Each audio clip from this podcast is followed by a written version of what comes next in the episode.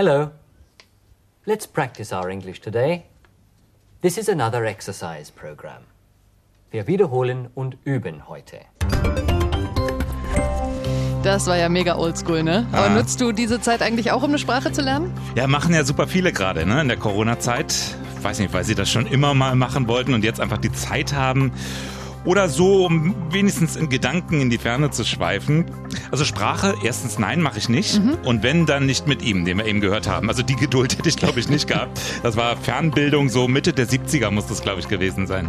Ja, es gibt ja sehr, sehr, sehr viele, die müssen gerade Mhm. eine Sprache lernen und zwar übers Netz ja, und noch äh, ganz vieles anderes. Schülerinnen und Schüler nämlich.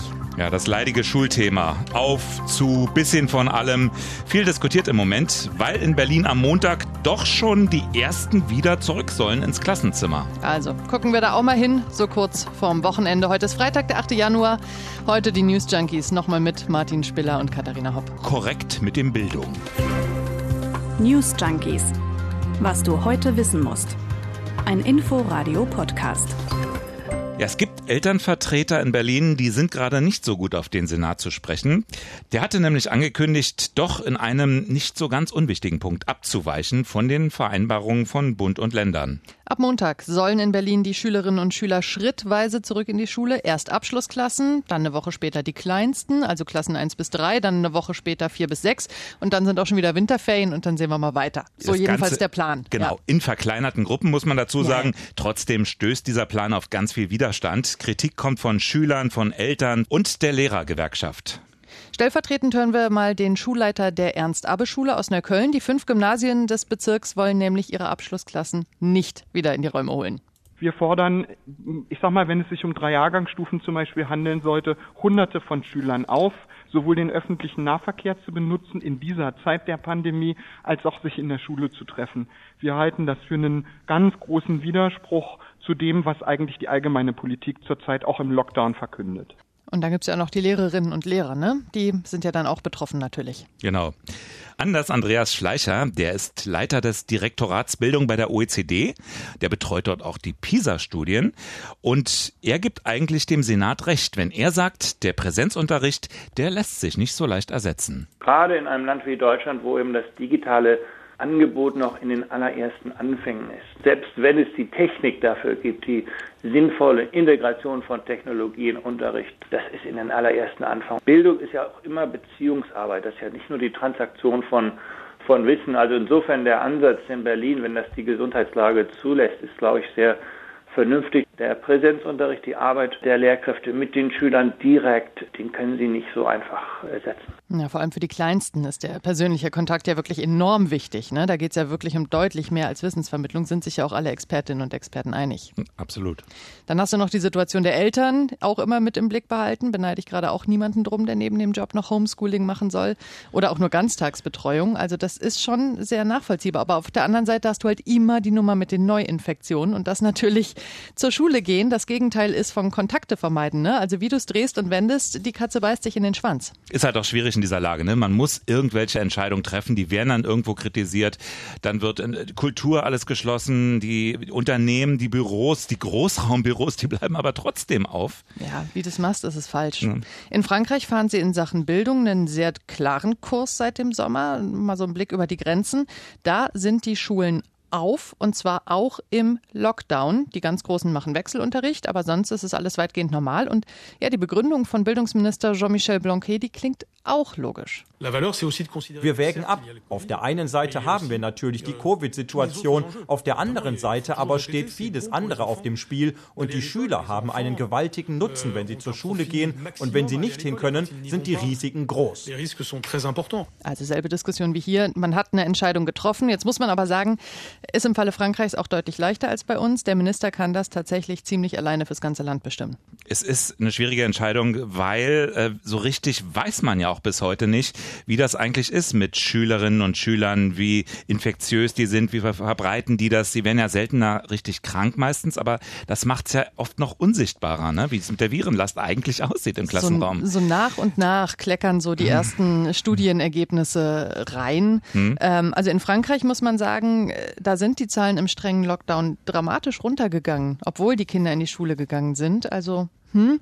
Aber jetzt gibt es eine Studie aus Österreich, die für sehr viel Aufsehen gesorgt hat. Da wurden wirklich mal gezielt Schülerinnen und Schüler getestet. Und diese Studie legt nahe, ja, die stecken sich wohl schon ganz ordentlich mhm. gegenseitig an. Sie merken es halt nur mehrheitlich nicht, eben weil sie keine Symptome haben. Ja, und deshalb werden sie nicht getestet und ne, dann geht die ganze Nummer wieder von vorne los.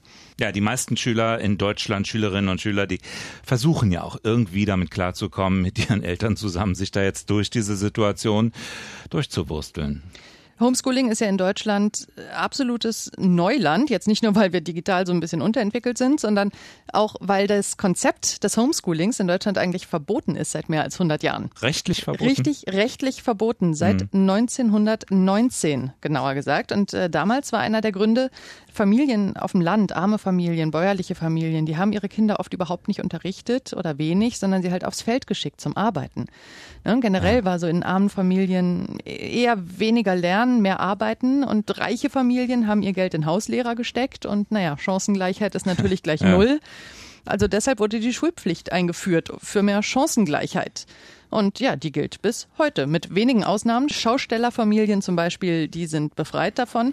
Und ähm, heute ist die Begründung halt ein bisschen eine andere. Jetzt ist die Argumentation vorrangig die, dass alle Kinder die Werte des Grundgesetzes lernen sollen, dass sich keine Parallelwelten bilden dürfen in der Gesellschaft, sich keiner zurückziehen kann. Also auch sehr aktuelle Themen, die halt als Begründung für die Schulpflicht sozusagen herangezogen mhm. werden. Nun sind wir ja heute nicht mehr auf dem Stand von 1919. Nee. Digitalisierung ist da. Obwohl, vielleicht sind wir doch noch auf dem Stand von 1919. auf jeden Fall, die Pandemie, die dauert an seit März vergangenen Jahres. Auch damals waren schon die Schulen geschlossen. Ist also nicht das erste Mal. Auch da musste es irgendwie ohne Präsenzunterricht gehen. Das war nun mal die Realität. Ne? Nun ist also fast ein Jahr Zeit vergangen, um Methoden zu entwickeln, um Abläufe zu entwickeln und nebenbei ein bisschen aufzuholen in Sachen Digitalisierung. Sind wir schon 1920 angekommen inzwischen. Immerhin, es gibt ja in Berlin für die Schulen eine zentrale Lernplattform, Lernraum Berlin. Sagt ihr das was? Die ist der größte Kritikpunkt von allen, so, so wie ich das mitkriege. Ne? Also ist ja, sagen viele, jetzt ist schön und gut, wenn Lehrerinnen und Lehrer sich da tolle Sachen überlegen, aber mhm. wenn diese Plattform, auf der sich alle zum digitalen Unterricht treffen sollen, wenn, wenn die ständig abschmiert, dann äh, hilft genau. uns das auch nicht weiter. Dafür ist sie gerade wieder bekannt geworden. Unmittelbar nach den Ferien ist sie zusammengebrochen. Man muss vielleicht dazu sagen, was eigentlich Lernraum Berlin ist, was die kann. Also das ist, da sind praktisch Kopien der Bücher und der Aufgaben abgelegt. Äh, da kann aber auch per Videochat mit den Schülern äh, konferiert werden, zwischen Schülern und Lehrern. Also ein bisschen vielleicht sowas wie Microsoft Office für Arme. Vieles an Funktionalität wäre wahrscheinlich auch so mit Word, Outlook und Teams gegangen. Aber man wollte eben ganz bewusst kein US-amerikanisches Privatunternehmen äh, mit diesen Daten vertraut machen, sondern hat eben was eigenes entwickelt, diesen Lernraum Berlin. Also jetzt wieder zusammengebrochen, Videokonferenzen sind gestoppt, Unterrichtsmaterial war nicht mehr erreichbar. Etliche Nutzer konnten sich nicht mehr anmelden, bekamen nur eine Fehlermeldung zu sehen. Problem ist wohl die Open Source Software weil die wurde schon 2005 konzipiert für den Gebrauch mit damals natürlich sehr wenigen Nutzern. Inzwischen sind es fast 110.000 und ähm, ja, da kommt die Software offenbar nicht mehr mit. Jetzt ist es ja so in Deutschland, einige Länder haben so eine eigene Plattform, andere Länder haben keine. Mhm. Das heißt, da gibt es ja auch ein großes Wirrwarr ja. an, äh, ich sag mal jetzt staatlichen Plattformen und privaten, die aber auch von staatlichen Schulen genutzt werden. In Berlin scheren ja auch schon Schulen aus und gehen auf andere Plattformen, ja. wo sie dann ja auch teilweise auch noch Lizenzen für kaufen. Also ganz aktueller Streit. Ja. Es gibt zum Beispiel aus Norwegen eine Plattform, die heißt It's Learning, also ein privates Unternehmen. Und ähm, eine Plattform, die ist schon in den nördlichen Bundesländern Deutschlands, also Schleswig-Holstein, in Mecklenburg-Vorpommern, in Bremen, da ist die relativ verbreitet. Insgesamt 500.000 Nutzer habe ich gelesen. Und Du sagst es, einige Berliner Schulen, die haben sich jetzt dort schon Lizenzen gekauft, sich dort niedergelassen, äh, wegen der Probleme. Andere gehen zum Hasso-Plattner-Institut, da gibt's eine kostenlose Plattform, die vom Bund gefördert ist auch und auch ziemlich beliebt, was ich so gelesen habe. Da hast du wirklich so einen digitalen Stundenplan inklusive Links zu allen Lehrmaterialien und sie ist wohl auch relativ stabil. Also es gibt, es gibt Angebote, nur wie so oft, man weiß halt nicht, welche wohl die bessere ist. Relativ stabil. Also nach den Weihnachtsferien hatte wohl auch Brandenburg, die, sind, die benutzen diese Schulcloud, heißt die vom Hasso-Plattner Institut, die benutzen die, die hatten wohl auch einige Probleme. Und äh, in Bayern gibt es ein landeseigenes System, MEBIS, auch das ist immer wieder abgestürzt. Also da ist noch viel zu tun in Sachen Digitalisierung für den Schulunterricht, glaube ich. So, das sind die Plattformen. Aber wenn man da im digitalen Raum sich bewegt und Dinge lernen will oder muss, dann braucht man ja auch Inhalte. Mhm. So, natürlich werden da Lehrerinnen und Lehrer aus ihrem Fundus sicherlich einiges auf Server hochgeladen haben. Mhm. Aber man kann ja auch mal im Netz äh, selber stöbern, was es da eigentlich so gibt. Und ähm, kleiner Disclaimer, ihr habt es schon mitgekriegt, aber ich möchte es auch noch mal ganz offensiv sagen. Ähm, Martin und ich sind beide schon ein paar Jahre raus aus der Schule mhm. und äh, haben auch jeweils in unserem nahen Umfeld jetzt niemanden, der beschult werden müsste. Das heißt, wir sind bei diesem Thema wirklich komplette Neueinsteiger, aber dementsprechend halt auch gerade so ein bisschen unbefangen. Wir haben da mal ein bisschen rumgeguckt, was es eigentlich so gab und gibt und überhaupt. Und weißt du, was es immer noch gibt? Das gute alte Schulfernsehen. ja, wirklich. Äh, sagt dir eigentlich der Begriff Bildungskatastrophe was? An was denkst du? Mm, nee, so spontan. Nee, Pisa? Nee, keine genau. Ahnung. Hätte ich auch wahrscheinlich gesagt. Es war aber mal ein richtiges politisches Schlagwort und ähm, zwar für Kritik am Bildungsstand in der Bundesrepublik im Vergleich zu anderen Industrieländern. Also vielleicht das, was heute Pisa wäre, mhm. aber das war Anfang der 60er Jahre. Oh. Und deswegen hat man damals schon ein Schulfernsehen eingerichtet. Das sollte quasi den Bildungsstand heben, das sollte dagegen wirken. Und der Bayerische Rundfunk, der war der erste, er startete Ende 1964. Und so zehn Jahre später gab es dann in ganz Deutschland Schulfernsehen.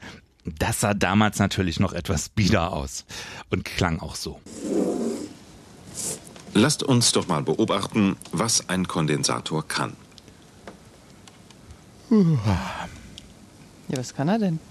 Nun, zunächst kann er offenbar gar nichts. Ach so.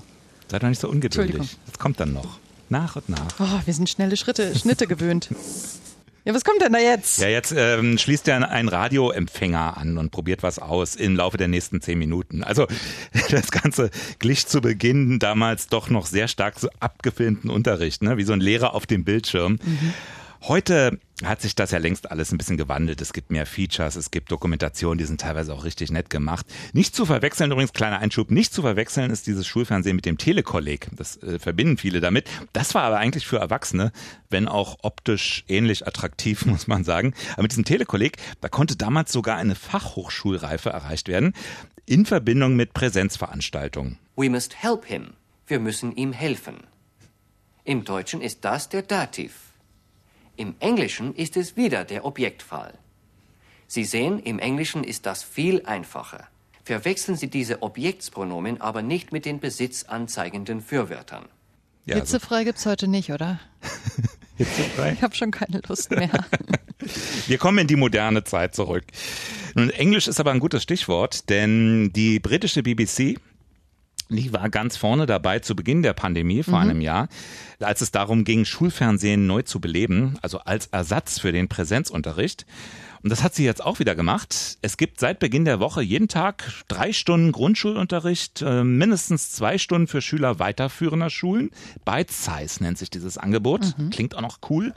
Und ist zu sehen in CBBC, das ist das Kinderprogramm für die etwas älteren Schüler in Großbritannien. Ja, BBC ist ein äh, gutes Stichwort, weil ich erinnere mich im März da gab es ja laute Rufe, jetzt vor allem von Zeitungsredakteurinnen und Redakteuren, aber ist ja egal, dass äh, jetzt doch bitte die große Stunde des öffentlich-rechtlichen Rundfunks schlagen muss, vor allem im Fernsehen und mhm. digital. Ne? Also weg mit diesem einerlei ständige Wiederholungen von irgendwelchen Serien im Fernsehen, stattdessen Kultur, die sonst ausfallen würde, Opern, äh, Theaterstücke und natürlich Bildung, Bildung, Bildung, Bildung, Bildung. Die gibt's ja aber auch. Es gibt ja ARD Alpha muss man kennen, muss man, ist jetzt vielleicht nicht das äh, Hauptprogramm, aber da läuft unter dem Titel Schule daheim ab kommenden Montag, ganz neu, jetzt auch wegen Corona in mhm. Deutschland, zwischen 9 und 12 Uhr Lernformate für alle Schularten und Fächergruppen. Also nach dem Vorbild der BBC eigentlich. Sind das neu produzierte Sachen oder äh, Dinge, die es auch schon in der Mediathek gibt? Weil äh, in den Mediatheken, ähm, da findet sich ja wirklich einiges. Das ist ein gutes Stichwort. Ähm,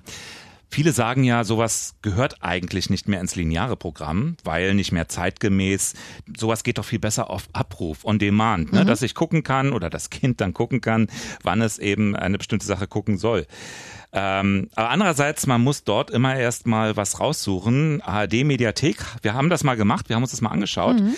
Und ähm, da geht es dann gar nicht mal so weit nach unten. Zu Hause lernen, Homeschooling heißt der Punkt. Da ist eine große Sammlung drin, ja. Das ist eine ziemlich große Sammlung. Das geht bis hinten dann Sendung mit der Maus Sesamstraße. Aber weiter vorne ähm, ist ein bisschen föderal strukturiert. Also da gibt's Schule daheim vom BR mit diesen mhm. Angeboten.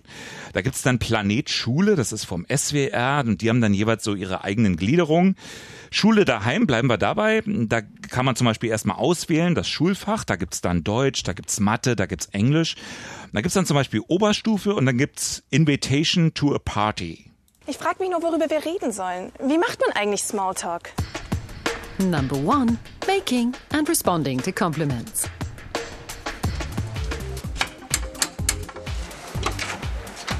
Hi. Hi, Kate. Come in, come in. Thank you. I'm so glad you could make it. Here, let me take your coat. I have to say, your scarf is lovely. The colour really suits you.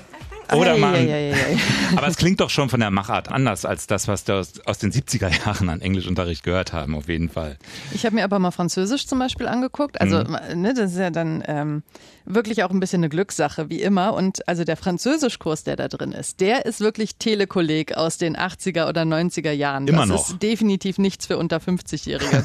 ist das neu produziert oder nein, ist das? Nein, nein, nein, das ist das alte Zeugs. Das also bin ich fest von überzeugt. Das kann, nee, das kann nicht neu produziert sein. Das sind so alte Bilder. Das ist. Äh, das ist alt. Manches klang dann ehrlich gesagt auch so, als will ich das jetzt gar nicht mehr unbedingt. Also Mathematik Oberstufe kann man wählen, Exponentialgleichung und Logarithmus ja. oder exponentielles Wachstum und Zinseszins. Ich habe äh, in Chemie mal reingeschaut. Ja. Überhaupt nicht mein Ding. Ja. Und das muss ich wiederum sagen, das fand ich ganz gut, weil da machen dir eine Oberstufenschülerin und ein Schüler Experimente vor. Oder später dann einer, von dem ich jetzt mal sagen würde, ist wahrscheinlich ein Chemiestudent. Hm. Und ähm, also das, was man sonst im Unterricht im Chemielabor vermutlich machen würde irgendwie, oder wir wahrscheinlich irgendwann mal gemacht haben. Und die erklären, was dann da passiert und warum.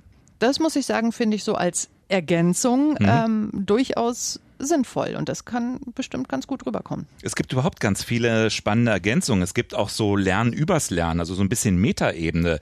Fehler vermeiden in der Prüfung zum Beispiel. Das sind ja Themen, die um, nicht unbedingt auch im normalen Schulkontext so äh, thematisiert werden. Dann ähm, habe ich auch mal geschaut bei, bei Planet Schule, das ist dieses Angebot vom SWR mhm. direkt daneben. Da ist manches eine Idee verspielter. Also da gibt's dann zum Beispiel unter dem Punkt Sprachen Deutsch mit Socke eine rote Socke mit Folgen wie Socke ist dreckig oder Socke will fliegen. Das ist, glaube ich, eher so Vorschulalter. Es gibt aber zum Beispiel auch, und das fand ich super spannend, Medienbildung mit Folgen wie wie sich Lügen im Netz, zum Beispiel auf Facebook, verbreiten. Wenn man das so offensiv auf seiner Facebook-Seite öffentlich stellt. Anzeige in dem Sinn. Genau. Es gab keine Anzeige. Es gab einfach gar nichts. Es gab gar nichts. Es gab nur einen Facebook-Post und genau. das war's. Und das war's. Mehr nicht. Tja, mehr nicht. Und schon hat sich das dann verbreitet. Das ist genau beschrieben ist im Dialog. So Sitcom, äh, äh, Soap-mäßig, Ist ein bisschen gespielt, ja, mit verschiedenen Darstellern. Das eine ist der Polizist, äh, der dem dann nachgehen muss und so. Und ähm, ich fand es richtig gut gemacht, muss ich sagen, ja. Mhm. Also alles irgendwie ganz schick, was man so sehen kann. Äh, viel auf Abruf, viel zu sehen. Aber ich weiß gar nicht, ob dieses Nonlineare so von Vorteil ist, wenn es um Bildung geht und gerade um Kinder und Schule. Also ich kann ja nicht das achtjährige Kind davor setzen und sagen, du such dir mal eine schöne Physikstunde aus. Naja, das wird ja keiner machen. Naja, aber, ähm, aber es ist jemand, der das Programm irgendwie pädagogisch sinnvoll zusammenstellt. Und ähm, ja, jetzt vielleicht nicht regional unterschiedlich, aber zumindest auf eine Jahrgangsstufe angepasst auch. Das muss ich sagen, das hat mich jetzt auch so ein bisschen ähm, gestört, wenn ich mir so Diskussionen in den letzten Tagen angehört habe, äh, dass ähm, jetzt so ein bisschen das Gefühl aufkam, man erwartet jetzt, dass einem alles in diesem digitalen Raum auf dem Silbertablett äh, präsentiert wird. Ja, genau. ich als Mutter fiktiv mache jetzt den Laptop an und da muss bitte genau das sein, was für mein sieben Jahre, drei Monate altes Kind perfekt geeignet ist. Das ist natürlich Quatsch. Quatsch. Also ne, diese Inhalte, das äh, ist Ergänzung zum Unterricht. Genau. Das äh, wurde früher auch schon. Wir haben damals auch schon mit VHS-Kassetten uns Filme angeguckt im Unterricht. Und, Rausch, ähm, Flacker, ja, ja. Und das war schon immer so, dass du sehr engagierte Lehrerinnen und Lehrer hast, die sich dann überall ihre Info Infos und Materialien zusammensuchen und da ihren Unterricht draus zusammenstellen und ja. das jedes Jahr aktualisieren und da ganz viel Herzblut reinschmeißen. Und dann hast du diesen einen Lehrer, der halt seit 1980 dieselben fünf Blätter immer wieder neu kopiert. Naja, der hat die Ja. jetzt dann im Sekretariat einscannen lassen. Diese stinkenden Dinger aus der Abzugsmaschine reingetragen hat und wieder neu verteilt hat. Ja, klar. Also ne, deswegen ähm, auch mal so ein bisschen Kirche im Dorf lassen. Ähm, es gibt äh, Menschen, deren Beruf das ist, diese Dinge vernünftig zusammenzusammeln. Und bei all diesen Dingen gilt, dass es am Ende nicht interaktiv ist. Es ist immer so eine Richtig. Einbahnstraße ohne Rückkanal. Also, Corona muss weg. Ja, das, das sowieso. Aber wenn nicht, was, was passiert? Wie geht's eigentlich so gesellschaftlich, bildungspolitisch weiter, wenn die Schülerinnen und Schüler jetzt noch lange zu Hause sitzen sollen? Es gibt ja schon die ersten, die sprechen von einer verlorenen Generation. Oh. Äh, Es gibt aber auch die, viele andere, die sagen, das ist jetzt wieder sehr schwarz gesehen. Mhm. Ähm, hören wir doch noch mal, was Andreas Schleicher sagt von der OECD zu dem Thema. Gerade bei Schülern ohne dieses unterstützende Umfeld äh, sind das gravierende Leistungsdefizite. Ne? Da können Sie auch langfristig mitrechnen, ein, zwei, drei Prozent des Lebenseinkommens gehen verloren. Aber es sind, wie gesagt, die sozial Schwächsten, die da immer weiter hinten bleiben. Die ohnehin große soziale Schere im Bildungsbereich in Deutschland wird damit noch weiter aufgedreht. Ne? Ja, also unterstützender Hintergrund, äh, damit meint er eben zum Beispiel die Eltern, das familiäre Ja, ja, klar. Umfeld, ne? äh, die bestimmte Dinge immer noch kompensieren können, aber eben nicht überall. Deutschland ist ja da sowieso schon nicht sonderlich durchlässig, was das angeht. Das verstärkt sich, ja, natürlich. Fragen wir doch mal in die Runde da draußen. Habt ihr denn Erfahrungen mit äh, Homeschooling? Jetzt egal auf welcher Seite, Lehrerin, ähm, Vater, Kind, wahrscheinlich eher nicht, äh, wie auch immer. Erzählt gerne mal, wie so eure Erfahrungen sind. newsjunkies.inforadio.de Vom Homeschooling zum Homeoffice, da habe ich äh, noch eine Meldung gesehen. Stell dir mal vor, du könntest deine Arbeit komplett von zu Hause aus erledigen, müsstest nie wieder hier in den Sender kommen. Ja. Würdest du dann da wohnen bleiben, wo du jetzt wohnst? Naja, ist auch eine Frage, was man nicht unbedingt, aber das würde wahrscheinlich so bei mir den Drang auslösen, naja, wenn ich hier nicht in der Nähe sein muss, irgendwie eine gute Anbindung haben, Verkehrsmittel haben Mhm. muss und so, warum nicht irgendwo so das Haus am Meer oder in den Bergen? Dann aber wieder die Angst, da wäre ich wahrscheinlich nicht der Einzige, der die Idee hätte. Vermutlich. Es gibt eine repräsentative Umfrage, nach der jeder und jede Fünfte in Deutschland umziehen würde, also wirklich ähm, mit Erstwohnsitz umziehen würde, wenn Homeoffice sich langfristig mehr durchsetzt. Ja. Vor allem jüngere Leute fänden das cool. Sie würden gern näher zu Freunden ziehen, zur Familie, mehr ins Grüne. Also Berlin könnte Lehrer werden. Ja, aber das Grüne ist dann nicht mehr so grün. Naja, aber wäre doch vielleicht gar nicht so schlecht, oder? Also es gibt ja genug Dörfer, die man mal durchaus wiederbeleben könnte und stattdessen, naja, und die Großstädte entlasten. Das muss doch gar nicht so verkehrt sein. Genau. Wir entlasten euch jetzt wieder von uns. Wir haben es geschafft für diese Woche, die News Junkies. Ja, was auch immer ihr vorhabt, virtuell an diesem Wochenende, was ihr lernen wollt. Viel Spaß dabei. Tschüss, bis Tschüss. dann. News Junkies. Was du heute wissen musst. Ein Podcast von Inforadio. Wir lieben das Warum.